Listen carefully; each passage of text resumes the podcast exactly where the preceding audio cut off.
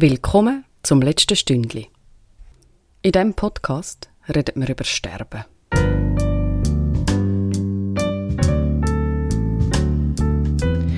Mein Name ist Elena Ibello. In dieser Folge rede ich mit Jasmin Scherer über das, was passiert, wenn jemand gestorben ist.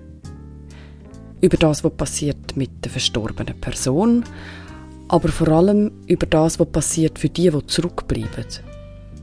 Auf sie wartet nämlich in der ersten Zeit nach dem Tod von ihrem Nächsten ganz viel, was erledigt werden Und für das sind ein paar Entscheidungen nötig.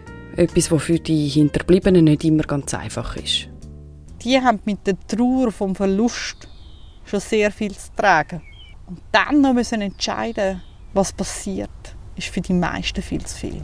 Jasmin Scherer erzählt in diesem Podcast, wie sie Betroffene begleitet auf dem Bestattungsamt in einer Zürcher Gemeinde, wo sie arbeitet.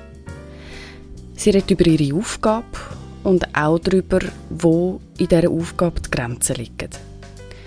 Jasmin redet aber auch sehr offen über ihre eigenen Erlebnisse mit Sterben und Tod, über Menschen, die sie verloren hat und über ihren Umgang damit.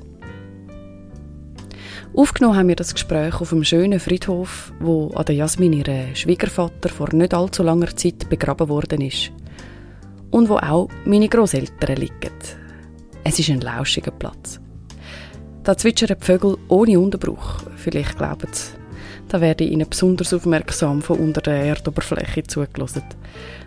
Ein paar Besucher laufen zwischen den Grabflächen durch. Eine kleine Familie steuert auf eins der Gräber zu und scheint sich ein bisschen zu wundern darüber, dass da zwei auf einem Bänkchen hocken mit Teetassen und Mikrofon.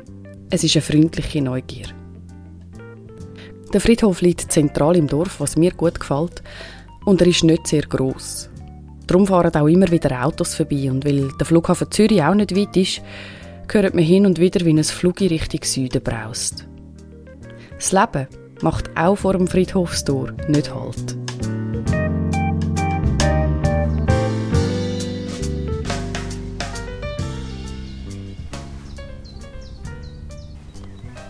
Hoi Jasmin. Hoi Elena. Schön, dass du zu mir das letzte Stündchen kommst.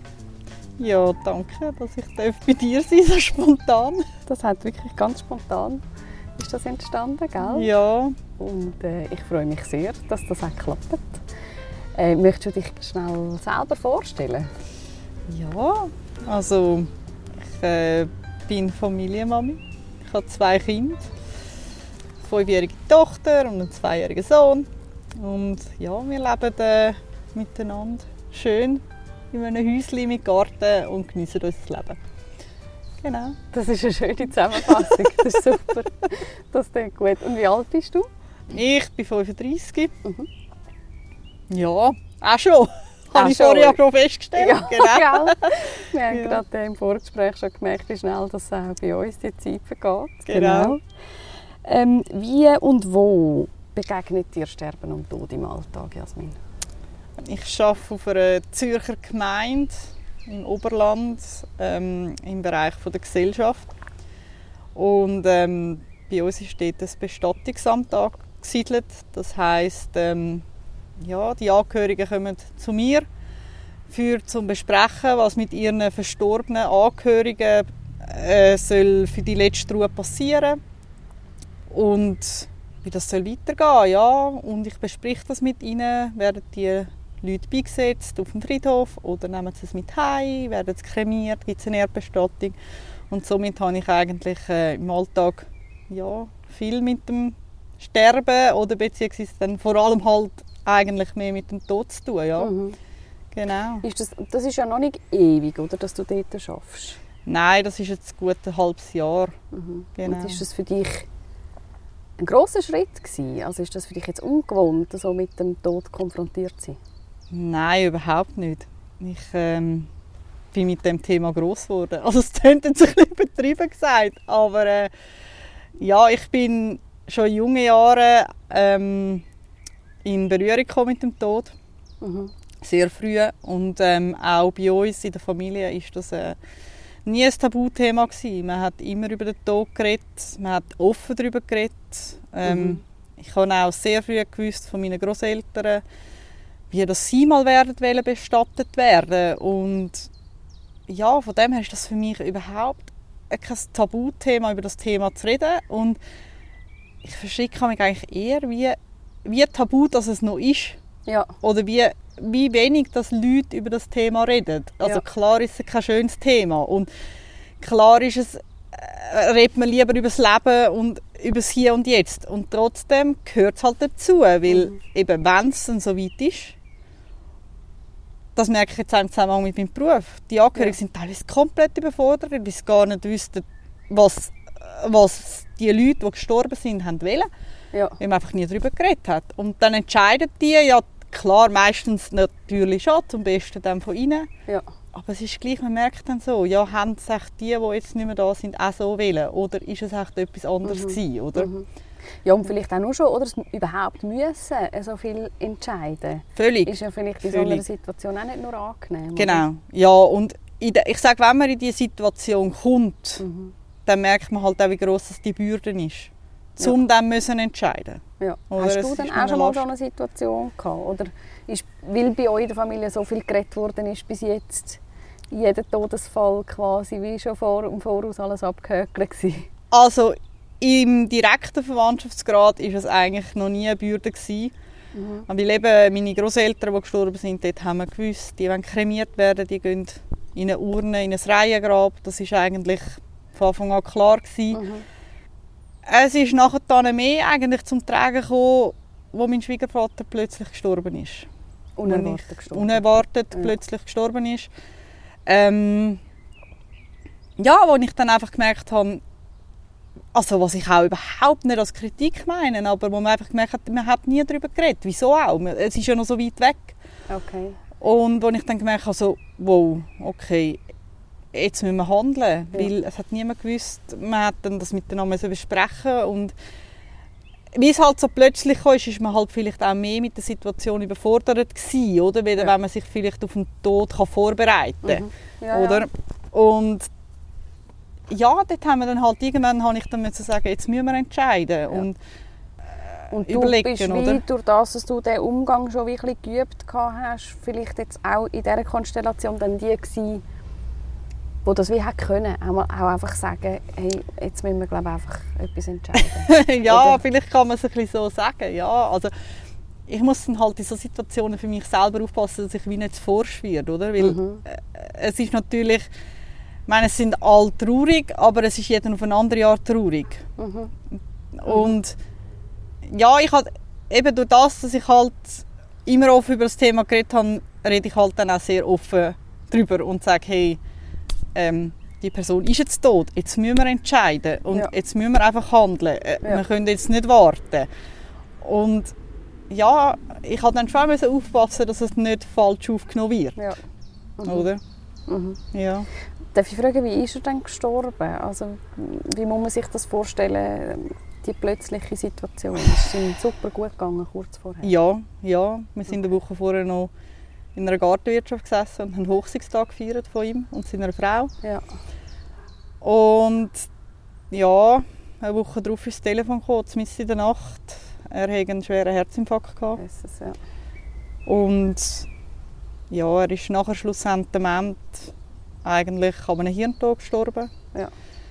Ähm, ja, was wir im Nachhinein auch müssen sagen ist gut, Mhm. weil äh, ja, Mhm. genau. Mhm. Aber ähm, ja, äh, es ist ihm nie schlecht gegangen. Also ich Mhm. habe ihn nie gehört irgendwie sagen, es tut ihm etwas weh Mhm. oder ich habe ihn auch nicht krank gekannt. Also ich habe ihn glaube ich in den ganzen Jahren, die ich ihn kennt habe, auch nie irgendwie ähm, verkältet erlebt oder mit Grippe oder irgendwie so etwas. Also es ist wirklich aus dem Nichts gekommen. Ja. Ja. Ja, das, das, das Ja. ist einfach erschreckend. Dann, Genau. Oder? Sogar wenn Genau. man jetzt im Voraus schon mal sich Gedanken gemacht Richtig, hätte, ja, absolut. wäre das absolut. einfach ein Schock. Es ist ein Schock, Ja. genau.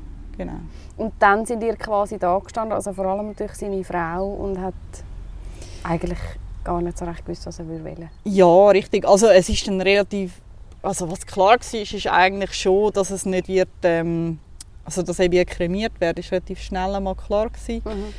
Ähm, das Gute war noch eigentlich mehr in der Situation von seinem Hirntod. Er hat, es ist jetzt, ein bisschen makaber, aber es ist wirklich so gewesen, Ähm, er hat eine Woche vorher noch die Patientenverfügung unterschrieben.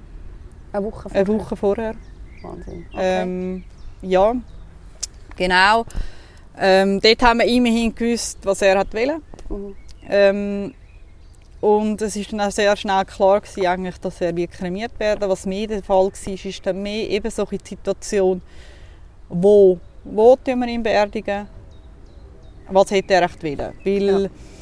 sie haben vor ein paar Jahren gezügelt und es ist dann nicht klar gewesen, ja, das setzen wir, also tun wir ihn dort beerdigen, wo er eigentlich gewohnt hat oder dort, wo er eigentlich über Jahrzehnte hinweg gelebt hat. Ja.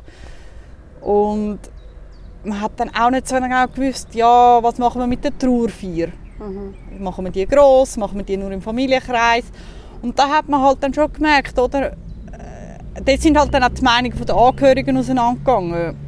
Beziehungsweise es hat dann auch niemand wie Kraft gehabt, um wirklich können standhaft entscheiden. Mhm. Also wenn man es so kann sagen, weil halt alle in Trauer waren, was ja logisch ist. Und man Völlig ist dann immer wieder so ein geschwankt, Mhm. oder? So ein bisschen vom einen Extrem ins andere, äh, was ich völlig verstehe. Und irgendwann hat man halt gleich müssen zu einem Ende kommen, um können sagen, doch, man macht das jetzt so. Und Mhm. ja, man hat sich dann schlussendlich entschieden, ähm, dass man gleich ein grösseres Trauerfest, eben weil er halt auch noch nicht so alt war, oder, dass seine Freunde und so können Wie alt Abschied ist nehmen. er denn, gewesen, wenn wir jetzt noch darf? Er ist kurz vor der Pension gestanden, Ja. also 64. Ja. Ja. genau. Also wirklich eigentlich aus dem Leben gerissen, Ja. wenn man es so will. Ja. Ja, genau. Und den Lebensabend betrogen noch quasi, Genau, sozusagen. es jetzt ganz negativ ist. Ja, Ja. richtig, genau. Mhm. genau. Und entsprechend viele Menschen hat es noch gegeben in seinem Alltag, die vielleicht auch Gelegenheit gebraucht haben zum Abschied zu nehmen.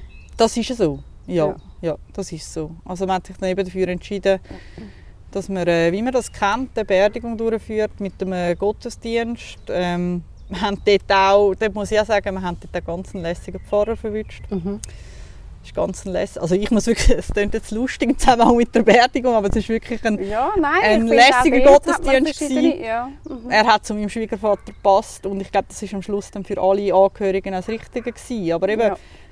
was mich in dem Zusammenhang wirklich einfach, ja, mehr oder weniger verschreckt, ist wirklich so die Tatsache von, es gibt wirklich, also das ist eben, das ist mm, äh, gegenüber niemandem jetzt böse gemeint, aber es gibt wirklich Familien oder, oder Leute, die nicht über das Thema Mhm. reden. Mhm. Und Und in dir hat das eher Erstaunen ja, mich hat das wirklich erstaunt, weil ich halt äh, eine offene Person bin der Tour, oder eben halt, weil ich vielleicht mit dem Thema so nah aufgewachsen bin, Ja. oder? Was war denn das einschneidendste Erlebnis für dich bis jetzt gewesen, mit dem Sterben und dem Tod? Das einschneidendste Erlebnis, das ist noch schwierig, ich habe schon so viel erlebt, aber ich glaube wirklich, das einschneidendste Erlebnis war, wo 2014 eine gute Freundin von mir aus dem Nichts gerissen worden ist. Mhm. Und wo ich dann halt auch gemerkt habe, sie war noch sehr jung, gewesen, Ja. so alt wie ich jetzt, ein bisschen Ja. älter. Ja. Ähm, ja, ja, wo man dann wirklich gemerkt hat, das kann auch so früh vorbei sein. Mhm. Ja. Ja, hat sie eine Krankheit gehabt? Ja, sie, hat, ähm, sie ist krank gewesen. Ja. Also, sie hat Diagnosen bekommen und drei Monate später ist sie leider nicht mehr da gewesen. Ja. Man hat nichts mehr können machen für sie. Ja. Ähm, sie hat zwei Kinder hinterlassen, und einen Mhm. Mann Mhm. und ja, dort hat man schon auch gemerkt, das ist mir eingefahren. Ja. Und trotzdem, ja, ich habe Leute um mich herum, wo ich darüber reden konnte. Also vor Ja. allem meine Eltern, die halt immer offen mit mir über das Thema geredet haben und die mir auch in dieser Situation wieder geholfen haben. Und Und du auch Ja. nicht hast müssen Hemmungen haben, in dem Moment wirklich mit dem Thema zu kommen. völlig, Ja. völlig, völlig, ja. Über das würde ich gerne jetzt doch noch ein bisschen mehr wissen. Ähm, wie, ist denn, wie muss man sich das vorstellen, einen offenen Umgang in der Familie? Also wenn du sagst, man hat schon immer einfach ganz offen über das geredet. Einfach immer, wenn sich eine Gelegenheit geboten hat, oder? Ja, man hat es halt, also halt vor allem auch dann, wenn jemand gestorben ist. Also es hat, glaube ich, damit angefangen, ich, damals, als ich in die Schule gekommen bin, ähm, in der ersten Klasse hatte ich einen äh, Schulkollegen, wir sind eingeschult worden und der Bub, der ist ab der Herbstferien nicht mehr in die Schule gekommen. Ja. Und dann äh, hat es irgendwann geheißen, er sei krank. Ja. Er hat einen Hirntumor und begleitet von anfangender Leukämie. Und ja, als Kind kann man ja mit dem noch nicht viel anfangen. Was heißt jetzt das, Ja. oder? Und Ja. meine Mami hat mir dann halt und auch, also auch meine Lehrerinnen damals, das mag ich mich noch gut erinnern, man hat auch wieder Klasse offen darüber geredet. Ja. Und auch meine Mami hat mir damals mal sehr früh erklärt, schau Jasmin, es kann sein, dass der Bub nicht mehr zurückkommt. Der Ja. ist sehr schwer krank. Es kann sein, dass der wird sterben. Ja. Und ich meine, als Kind, ja, was heisst sterben? Mhm. Also, das kann man noch nicht Ja. so fassen, wenn man acht Ja, man ist. sitzt auch nicht an und, und, und Genau, denkt dann länger richtig. darüber nach wahrscheinlich. Genau, oder? genau, Mhm. richtig. Ich weiß einfach noch, es ist damals mal wirklich so weit gekommen, dass irgendwann geheissen hat, ähm, der Bub der wird nicht mehr zurückkehren, man kann nichts mehr für ihn machen, man tut ihn noch palliativ behandeln. Mhm. Und sein letzter Wunsch, das weiß ich noch sehr genau, ist eigentlich gewesen, dass er mit dem Helikopter hätte dürfen heimgeflogen werden. Mhm. Und die Idee gewesen, dass der Helikopter bei uns auf dem Schulhausplatz ähm, kommt kreisen und wir in dem Sinne so können Abschied nehmen von dem Oh, ja. Bub. Also das mag ich mich noch so gut erinnern. Mhm. Man hat dann auch mal gesagt, man lässt nachher, wenn der Helikopter weg ist, noch Luftballon steigen. Ja. Und ähm, leider hat an dem besagten Tag, wo der Bub hat heimkehren durfte, hat das Wetter überhaupt nicht mitgemacht. Das war ein wüster Oh. Tag, es hat gewittert, es hat geregnet und der Helikopter hat nicht können fliegen. Und Und das ist nicht möglich gewesen. das ist nicht möglich gewesen, weil man hat gewusst, er wird nicht mehr lange haben und er hat wollte daheim sterben, beziehungsweise die Eltern haben das selbst nicht damals mal so wollen, Ja. dass er daheim sterben. kann. Und man hat ihn dann mit dem Krankenauto heimgefahren und es ist glaube nachher wirklich keine 24 Stunden mehr gegangen und der Bub Ja. ist gegangen. Und ich weiß noch, für mich ist eigentlich nicht mal das einschneidendste Erlebnis für mich damals war nicht mal, gewesen, dass der Bub gestorben ist, sondern dass ihm sein letzter Wunsch nicht können Ja. erfüllt werden Ja. Und das hängt mir auch heute noch Mhm. nach. Das ist so etwas, ich denke so, wow, was wäre gewesen, wenn wir ihn einen Mhm. Tag früher hätte können machen Ja. oder so. Also ich weiß auch nicht, wie das Wetter war. Keine Ahnung, ob das dann gegangen wäre. Aber, dann einfach so. Das Gefühl, äh, Genau. Es, es hängt Genau, an einem richtig. kleinen Detail eigentlich. wer- Genau, Ja. genau. ja, also ich merke jetzt auch, das Genau. ist jetzt etwas, was ich extrem bewegend finde. Ja. Das, ja. Ja. Und eben, der Bub ist dann gestorben und ich weiss noch, meine Mami hat mit mir und auch mein Papi hat damals mit mir den ganzen Fall eigentlich aufgearbeitet. Ja. Also man hat mir dann wirklich erklärt, schau, der Bub der wird jetzt verbrannt. Ich meine, mit, Kremati mit Kremation kannst das Kind noch nicht viel anfangen. Da hat man wirklich gesagt, schau, Ja. der Bub wird verbrannt. Der Körper ist nachher nicht mehr da, Mhm. äh, wird in die Erde gesetzt. Ähm, ich weiß noch, meine Mami ist ja nachher auch viel mit mir auf den Friedhof, wenn ich das wollte. Also, Ja.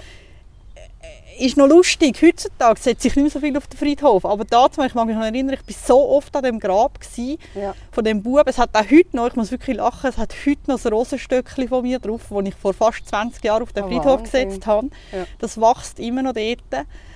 Ja, und man hat auch dazu mal eben, man hat kein Tabu daraus gemacht, was passiert oder was Ja. kann passieren. Und Ja. ich glaube, das ist schon etwas, wo dich oder wo jetzt mich zumindest prägt hat, wo, Mhm. wo mir auch die Offenheit gibt, um über das zu reden, weil ich Mhm. halt wirklich ja, mit dem gross geworden bin. Ja. Man hat nicht gesagt, ja, weißt, Mhm. der ist jetzt einfach nicht mehr Du da und ist genau. in die Ferien gefahren Genau. und man hat es verschönert, sondern man Ja. hat eigentlich die Tatsache Mhm. auf den Tisch gelegt. Mhm. Entsprechend hast du das auch wie nicht so vorgelebt bekommen wie ganz viele Genau. von uns.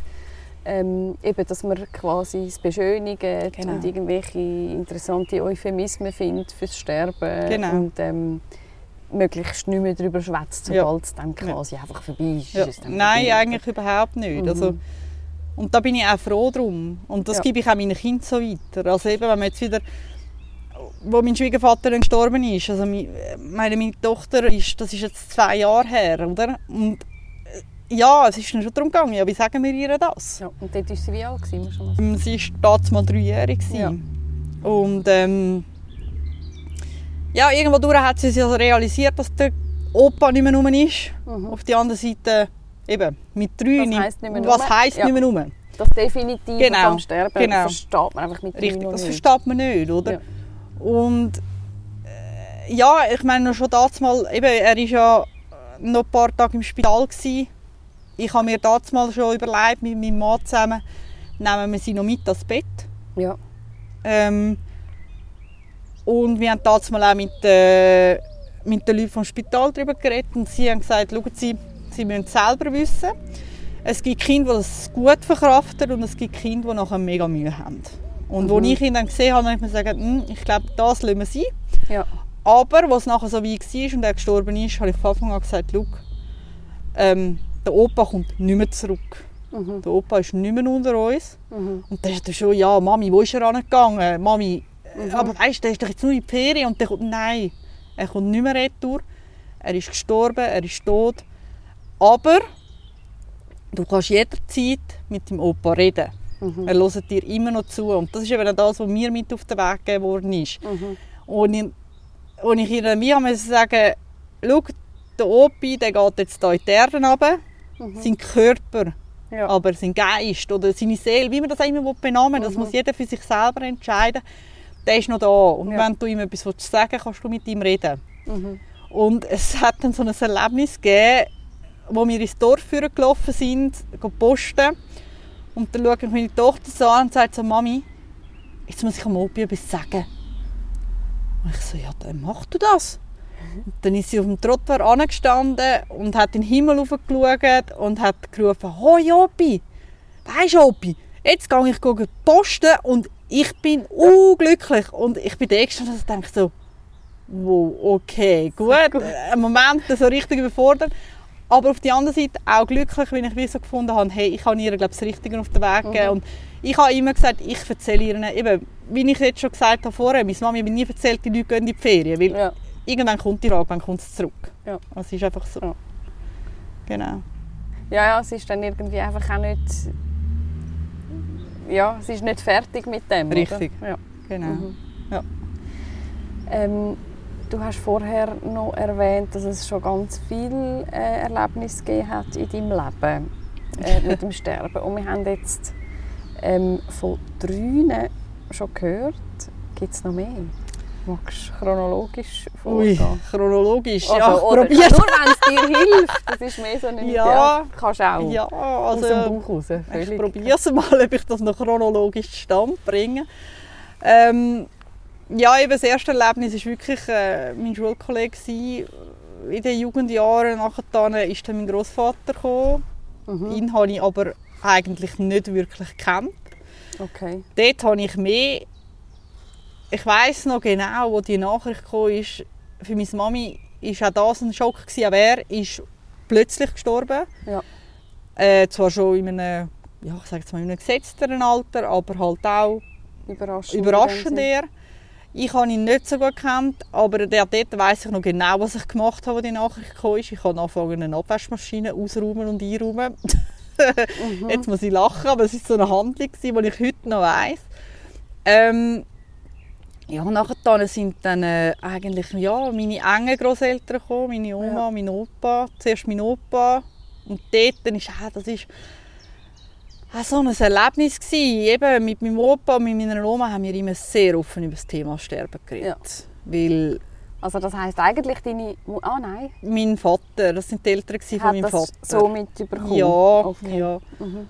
Und ähm, wir haben mit ihnen früh darüber geredet eigentlich. Also eben, ich habe früh gewusst, dass meine Großeltern, also meine Oma und mein Opa wollen, wenn sie ja. mal nicht mehr da sind. Und ja, mein Opa war äh, immer ein Quickfideler. Und 2010 ist dann dort dann auch auf einmal das Telefon gekommen, ähm, er hatte ein Schlägli. Ja. Er ist dann ins Spital gekommen und ist dann am Anfang hat wirklich geheißen, er wird, ja, wenn es gut geht, noch 72 Stunden haben. Wir sind dann als fünf Enkelkind Abschied nehmen am Bett. Ja. Und irgendwie, weiss ich, ich bin an dem Bett gestanden und ich konnte nicht loslassen. Ich habe wie gemerkt, der geht noch nicht. Das kann nicht sein. Und er ist nachher einmal aufgebäumt, sagen wir es so, und hat aber irgendwie mega weit retour in seiner Jugend gelebt. Er hat okay. dann nochmal eine Woche gehabt. Und es war noch spannend für mich. Mein jetziger Mann, wir waren damals mal ganz frisch zusammen. Mhm. Und er ist für drei Wochen in die Ferien geflogen. Und als er heimgekommen ist, sind wir miteinander im Spitalbett Tschüss sagen. Und die Nacht darauf ist er gestorben. Und ich habe das Gefühl, ja. er muss auf das gewartet haben. Ja. Und ja, das war so das gewesen. und eben nachher dann ist meine Freundin gekommen, mhm. ähm, meine Oma, einfach so, ja eigentlich alles Leute, die, die näher gestanden sind. Mhm. Die so nah ins gegangen sind, ja. Und eigentlich immer wieder so, ja, irgendwann im Zeitraum von drei, vier Jahren immer wieder ein Erlebnis gehabt hast. Mhm. Mhm. Meine, zwischendurch sind noch Grosstanten und so, gewesen, die habe ich nicht so gekannt. Mhm. Aber trotzdem, es hat schon ein paar ja. gegeben, ja. ja. Bist du genau. auch schon im allerletzten Augenblick dabei gewesen? Nein, das bin ja. ich noch nie. Aber Nein. einfach bei deinem Großvater dort? So ja, also nicht im aller... Eben, er ist nachher in der Nacht gestorben, mhm. nachdem ich bei ihm war. Im allerletzten Augenblick bin ich aber noch nie dabei gewesen. Mhm. Ich weiß auch nicht... Ja, ich weiß nicht, ob ich das wie kann. Also im Sinn von... Mal, ich glaube, ich könnte es schon. Aber mhm. ich glaube, es wäre dann nochmal ein Schritt mehr. Ja. Also bei meinem Schwiegervater war es ja ähnlich. Gewesen. Also wir, haben dann nachher, ja. wir sind bei ihm und es hat damals mal geheißen, der Hirntod ist noch nicht eingetreten, aber er wird in den nächsten zwei, zweieinhalb Stunden kommen. Ja. Und eigentlich bin ich bei ihm dabei gewesen, aber durch das, dass halt Maschinen gelaufen sind, hat man es nicht so wahrgenommen. Ja. Mhm. Genau. Mhm. Das sind jetzt ganz viele verschiedene Verluste. Ähm, wie soll ich sagen, hast du gelernt, mit denen umzugehen? Oder wie, wie gehst du mit Verlust um inzwischen? Ja, ich glaube eben vor allem durchs Reden. Mhm. Durchs Reden und was mir auch sehr hilft, ist, und das, das passiert irgendwie automatisch, wenn jemand geht, der mir näher steht, es, es klingt noch lustig, ich fange an zu schreiben. Ja. Sagen das Gedicht oder bei meinen Großeltern, also bei meiner Oma und bei meinem Opa und auch bei meinem Schwiegervater habe ich angefangen, Todesanzeige zu schreiben. Mhm. Einfach so aus dem mhm. Nichts raus. Irgendwie alles, was mir in den Sinn mhm. ist. Und das klingt für mich überhaupt nicht lustig. Das, das ist ein Instrument, das ich irgendwie, ähm, ja, das hilft mir irgendwie. Ja. Mhm. ja. ja.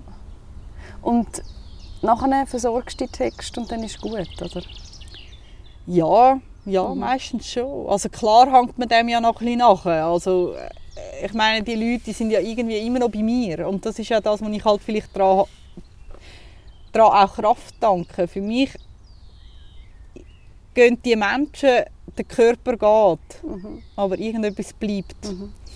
Und es gibt Leute, wo mir, also zum Beispiel meine Freundin, die gestorben ist, das ist, das ist äh, für mich eine Person mit einem mega starken Charakter. Also ja. ich habe immer das Gefühl gehabt, die weiß immer, was richtig ist. Und ich habe heute noch Situationen, wo ich ankomme und denke, was mache ich jetzt? Mhm. Und, dann, und dann frage ich mich wirklich, was hat sie in dieser Situation gemacht? Und ja.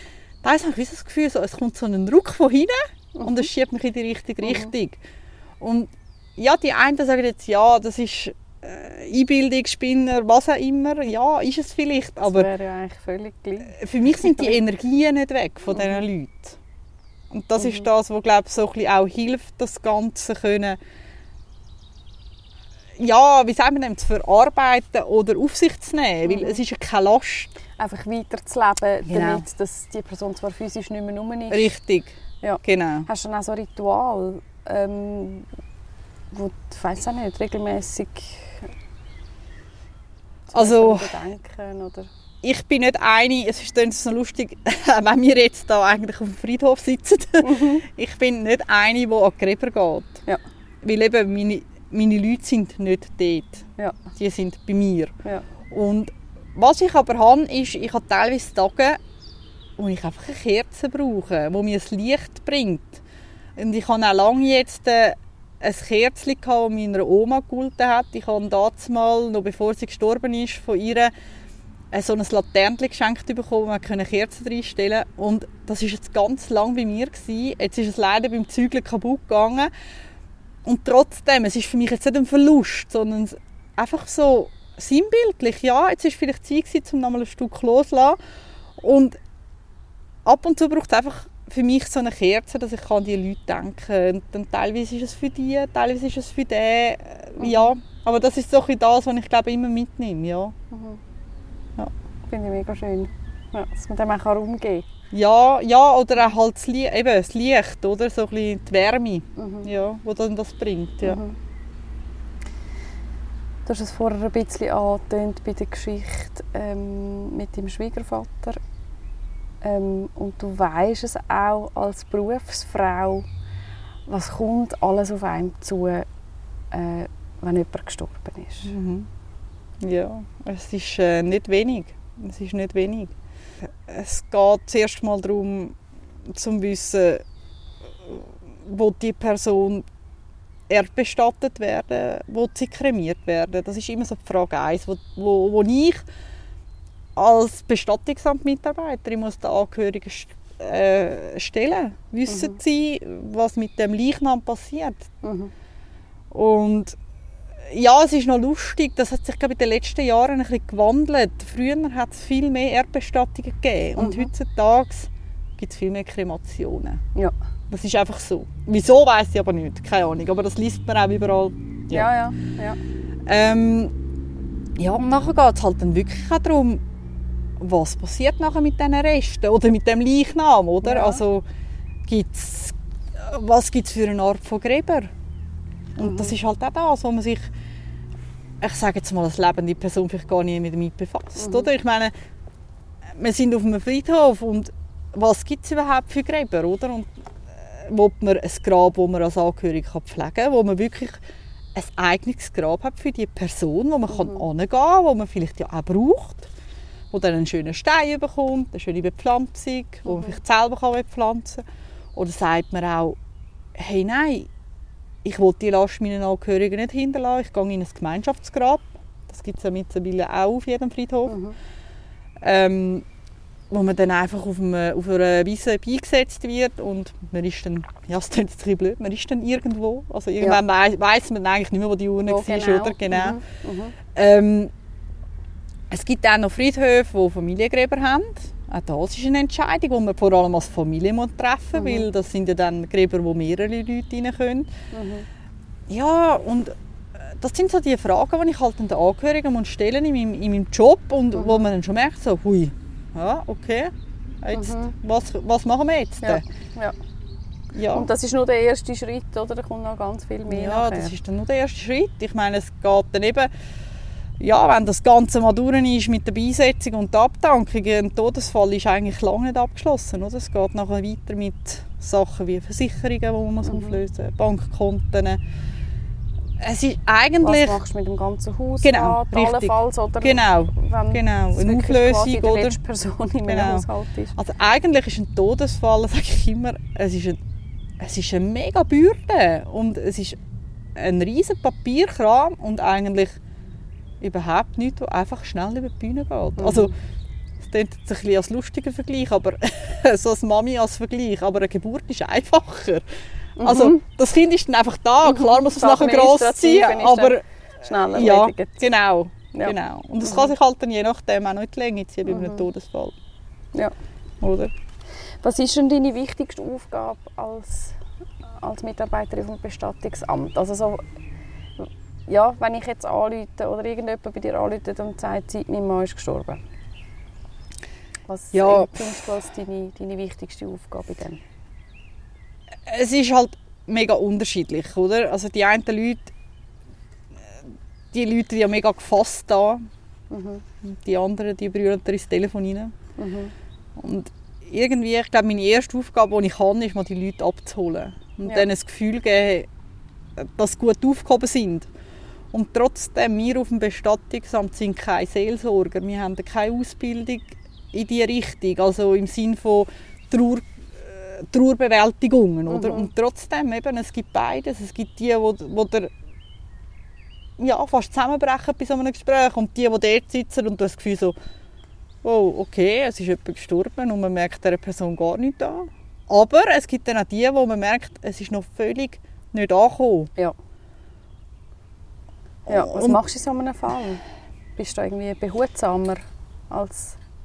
Nein, ich glaube eben nicht. Weil ich persönlich habe das Gefühl, je mehr, dass ich, also, also das nicht falsch verstehe, ich bin nicht irgendwie die, die mit der Tür ins Haus fällt, aber ich glaube, wenn ich anfange, die trauernde Rolle einzunehmen, mhm. dann ist es genau die falsche Seite. Ja. Weil erstens, ich habe die Person meistens oder zum Glück nicht kennt. Mhm.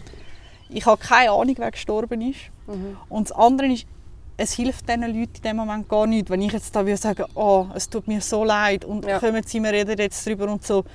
Sondern Ja. ich glaube, ich muss einfach wie spüren, ja, es ist noch schwierig zu erklären. Ich glaube, man spürt, wie auf welcher Ebene, dass man die Leute kann abholen kann. Mhm. Ob's eben so Sachen wie Sarkasmus und wo es dann heisst, ja, wissen Sie, ja, er ist jetzt gegangen und, und da merkt man mal, die, die nehmen das voll auf. Ja, ja. Und die, die halt wie noch so ganz angekommen sind, an denen muss man es irgendwie näher bringen und trotzdem, ja, es ist noch schwierig Ja. zu erklären. Ja, Aber ja. es ist wie nicht deine Aufgabe, ihnen quasi klar zu machen, dass es jetzt Mhm. wirklich passiert ist. Nein, gar nicht. Aber auch nicht ähm, irgendwie ein allfälliges Loch wirklich aufzufangen. Nein, nein, das ist eigentlich wirklich nicht. Also, es klingt jetzt ein bisschen hart ausgedrückt, wir sind wirklich die Amtsstelle, oder? Mhm. Also der Papierkram, blöd gesagt, sage ich amig. Und trotzdem musst du ihnen Raum geben.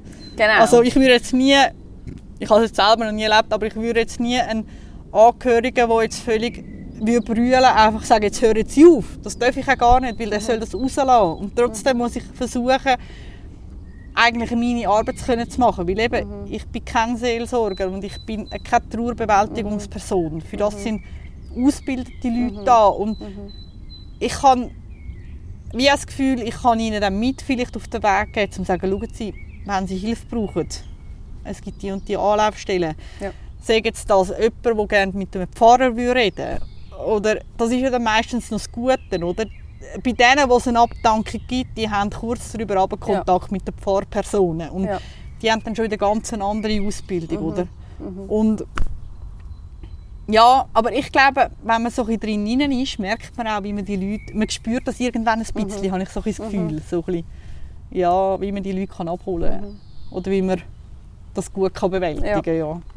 Was ist denn bis jetzt äh, in diesem Kontext so das eindrücklichste Erlebnis, gewesen, das du bis jetzt gehabt hast?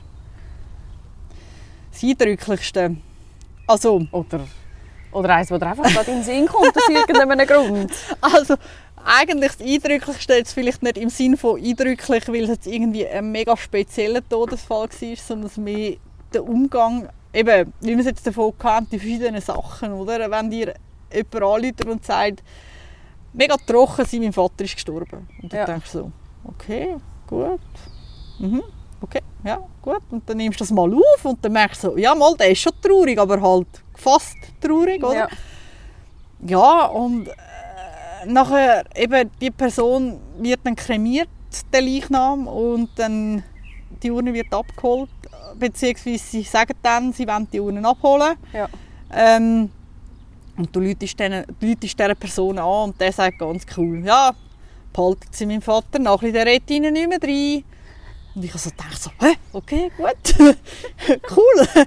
Und meine Antwort ist ganz ja, gell, Sie und davon laufen der nicht mehr. Und ja, äh, und wir haben so gelacht an dem Telefon. Es ist wirklich, also, ich, ich weiss noch, ich habe abgehängt und meine Chefin hat so gesagt, du hast es sogar darüber geredet, die Uhren abgeholt wie giggeln, und du giggelst so. Und ich so, das war jetzt unlustig weil der hat das mega gelassen einfach gesagt, ich soll seinen Vater noch bisschen behalten, weil der rede ich nicht mehr rein. Und Ja. das sind schon so Sachen, die auch schön sind, Das war schon an einem Punkt Genau. gewesen, zu dem Zeitpunkt, Äh, richtig, genau, äh, genau. wo Genau. vielleicht all- ganz viel schon Genau. vorher passiert Genau. ist. Oder? Aber eben, dann gibt es ja die anderen Sachen, wo man fragt, ja, wie dürfen wir ihre Mutter beisetzen? Und dann sagt die To- Tochter am Telefon, sie, pff, ganz ehrlich, ich glaube, sie hätte in ein Reihen Urnengrab wollen, aber der gefallen tut mir jetzt nicht mehr. Die hat mich so aufgeregt die letzten fünf Jahre.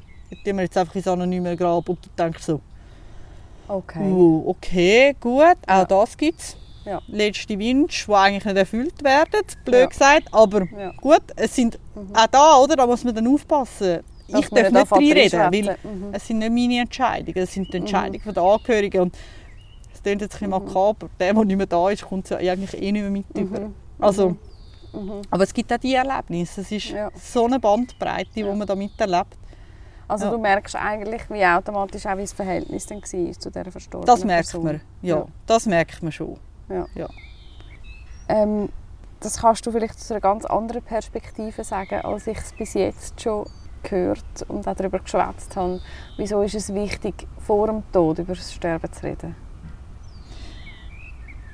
Damit eben genau so Fragen wie was passiert nachher geklärt sind. Mhm. Und nicht die Bürde und die Last auf den Angehörigen hängen bleiben.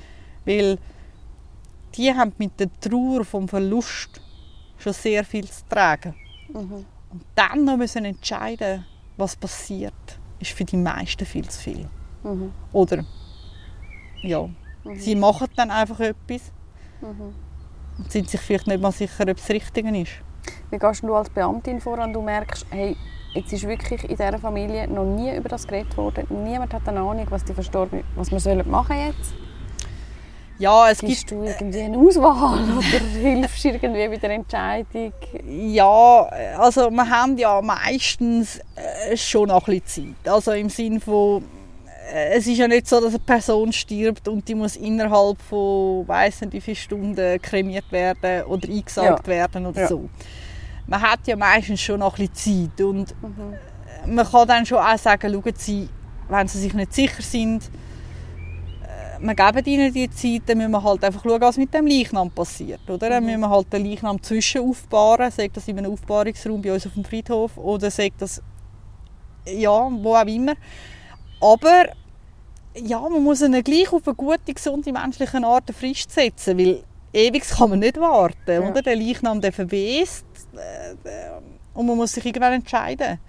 Und ja, man kann es schon ein bisschen versuchen zu führen, aber schlussendlich ist es einfach die Entscheidung der Angehörigen. Und ich glaube, das Schlimmste, das habe ich jetzt selber noch nie erlebt, aber ich glaube, das Schlimmste wäre wirklich, wenn sich die Angehörigen untereinander nicht einig werden, oder? Dann ist halt dann wirklich vielleicht so ein bisschen... Meistens tut vielleicht dann einfach das Alpha-Tier. Ja, genau. Ich sagen, der Anführer entscheidet dann Mhm. vielleicht einfach, ja. Mhm. ja. Redest du auch mit deinem Mann darüber? Ich habe jetzt gelernt, du redest mit deinen Eltern über das Sterben und den Tod. Du weißt von ihnen auch heute schon, Mhm. was sie sich Mhm. wünschen und was nicht. Ähm, wie ist das mit deinem Mann? Ich rede mit ihm auch darüber, ja. Also, ich glaube, ich rede mehr als er. Sagen wir es so. Aber ähm, ja, also mein Umfeld weiß glaube auch, was ich über meinen eigenen Tod denke Mhm. oder was, was, was ich sage, was ich gerne mal hätte. Ja. Ähm, Und das in Ja. Bezug auf Bestattung und das Ganze drumherum oder auch in Bezug auf was vor dem Tod soll passieren falls du ja, auch in Bezug auf Umständen. dem. Ja. Also ich kann, aber das ist noch lustig, das ist jetzt gar nicht unbedingt im Zusammenhang mit der Offenheit von meinen Eltern, sondern ich habe schon früher immer gesagt, wenn es mal in die Situation kommen könnte, dass, dass man noch irgendetwas von mir brauchen kann, Ja. nehmt einfach. Ja. Räumt mich aus bis aufs Letzte, was ihr noch nehmen könnt. Das habe ich schon immer gesagt. Ich weiß gar nicht wieso. Das ist für mich irgendwie immer Mhm. klar gewesen, dass, dass das einfach so wird sein. Weil wieso soll ich einfach verbrannt werden oder bestattet werden, wenn man noch jemandem helfen kann, dann macht man das, oder? Mhm. Ähm, und ja, für mich, also mein Umfeld weiss ja ganz klar, dass ich verbrannt werde, Mhm. dass ich kremiert will werden. Ähm, und bezüglich der Bestattung, dort bin ich, bin ich, muss ich ehrlich sagen, ein bisschen Last dran, weil, weil ich das wie selber nicht weiss. Beziehungsweise, wie gesagt, mir selber bedeutet der Friedhof nicht viel. Ja. Aber ich glaube, dort muss ich ganz ehrlich zugeben, also eigentlich, sage ich jetzt mal so spontan, tut mich in ein Gemeinschaftsgrab, dann haben die nichts mehr zu tun mit mir. Oder Ja. haben keine Arbeit mehr mit mir. Ja. Aber ich glaube, es kommt auf den Zeitpunkt an, wo ich gehe. Mhm. Also wenn ich jetzt, äh, es klingt jetzt, es klingt jetzt mega makaber, aber würde ich jetzt da rauslaufen aus dem Gespräch und würde unter einen Lastwagen kommen, ich wäre nicht mehr da. Mhm. Vielleicht bräuchten dann meine Kinder ein Grab, sie könnten annehmen, zum Mami, Ja. oder? Symbolisch. Mhm. Ja, dann sollen sie das haben. Aber ich glaube, es kommt auf den Zeitpunkt an. Und darum dort bin ich wieso nicht festgelegt. Mhm. Ich glaube, wenn ich könnte wünschen, eben, entweder tun wir in ein Gemeinschaftsgrab oder am allerliebsten verstreuen mich irgendwo in den Bergen.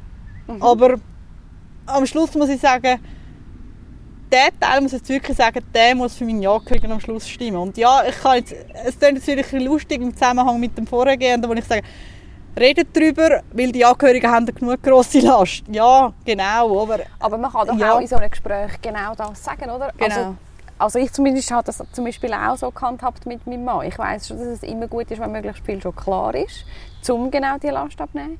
Aber genau aus dem gleichen Grund, wie du sagst, finde ich, wie, für mich ist das etwas, wo für die Angehörigen Mhm. ist. Es ist nicht für mich. Mhm. Ich, Mhm. ob mein Körper jetzt am Ort X oder am Ort Y ist, spielt völlig keine Rolle. Genau, genau.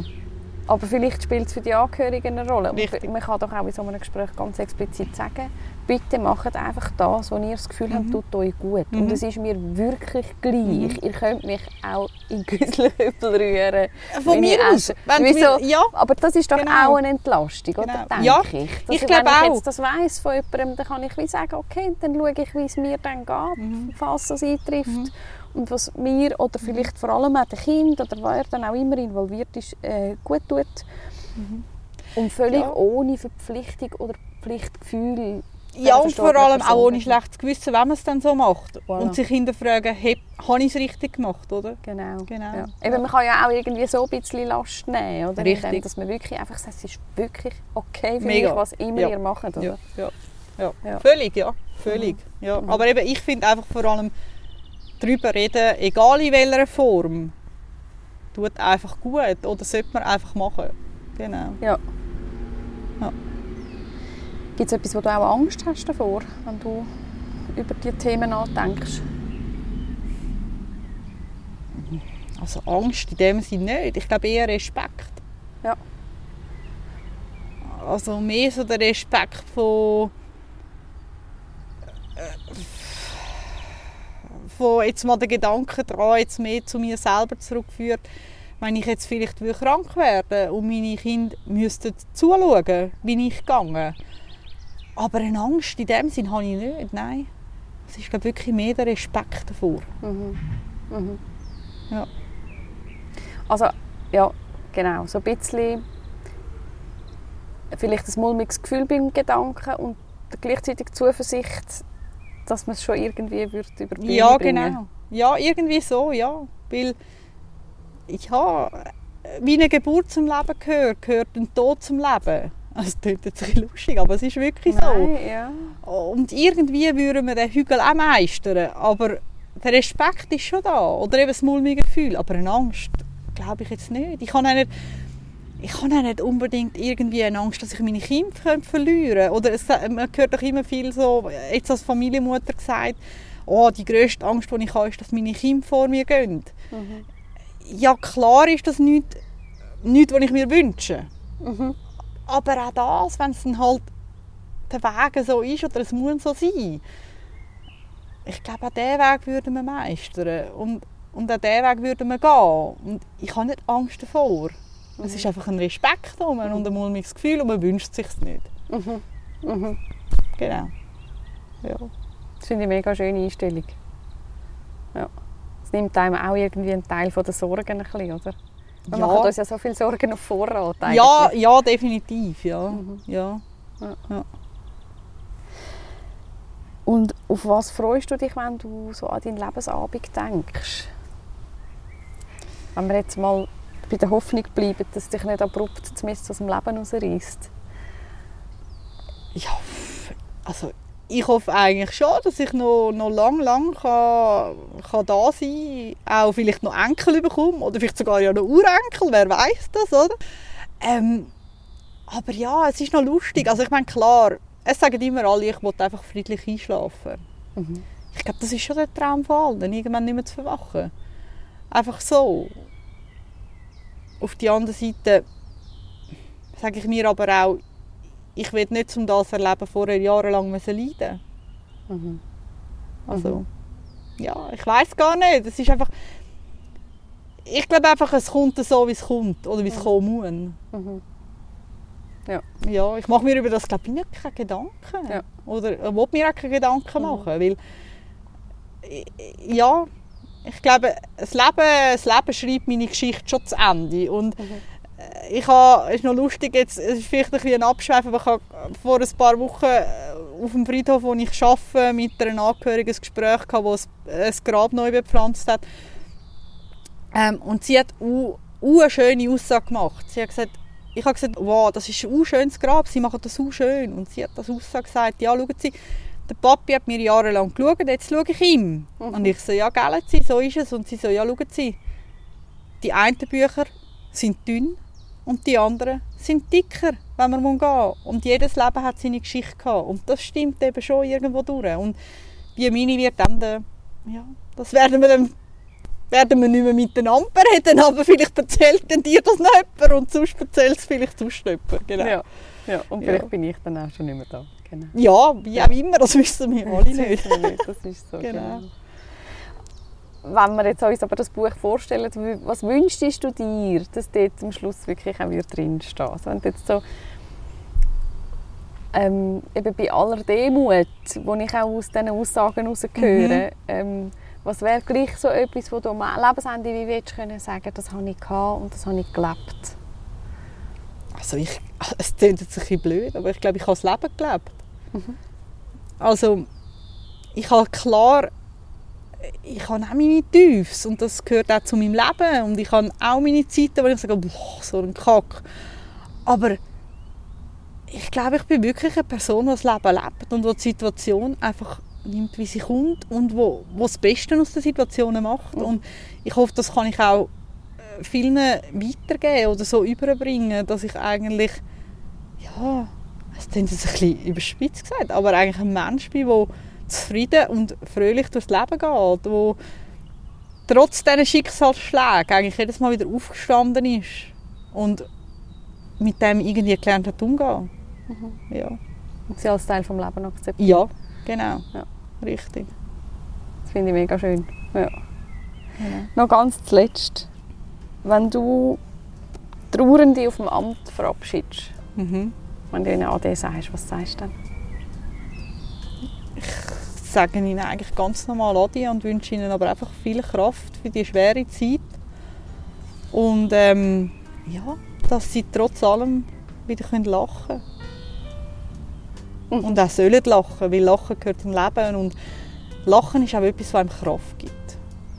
Und ich glaube, die meisten, die gehen, wollen nicht, dass die Angehörigen nicht mehr lachen. Mhm. Mhm. Und ich glaube auch wir alle wollen weiterhin lachen. Ja, hoffentlich. Hoffentlich, genau, hoffentlich. Ja. Ja. Ich danke vielmals, Jasmin, es war ein mega schönes Gespräch. Ja, danke, danke für deine Offenheit. Ja, du gern geschehen. Tschüss.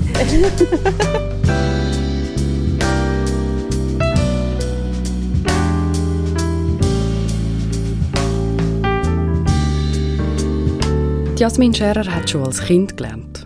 Über Sterben und Tod kann man reden. Soll man reden. Das hat mich beeindruckt, wie diese Prägung offensichtlich ihren Umgang mit dem Thema bestimmt. Die Selbstverständlichkeit, mit der sie so offen an das angeht. Das gefällt mir. Und es hat mich darin bestärkt, die Offenheit mit dem Thema auch selber weiterzupflegen. Gerade auch mit meinen eigenen Kindern.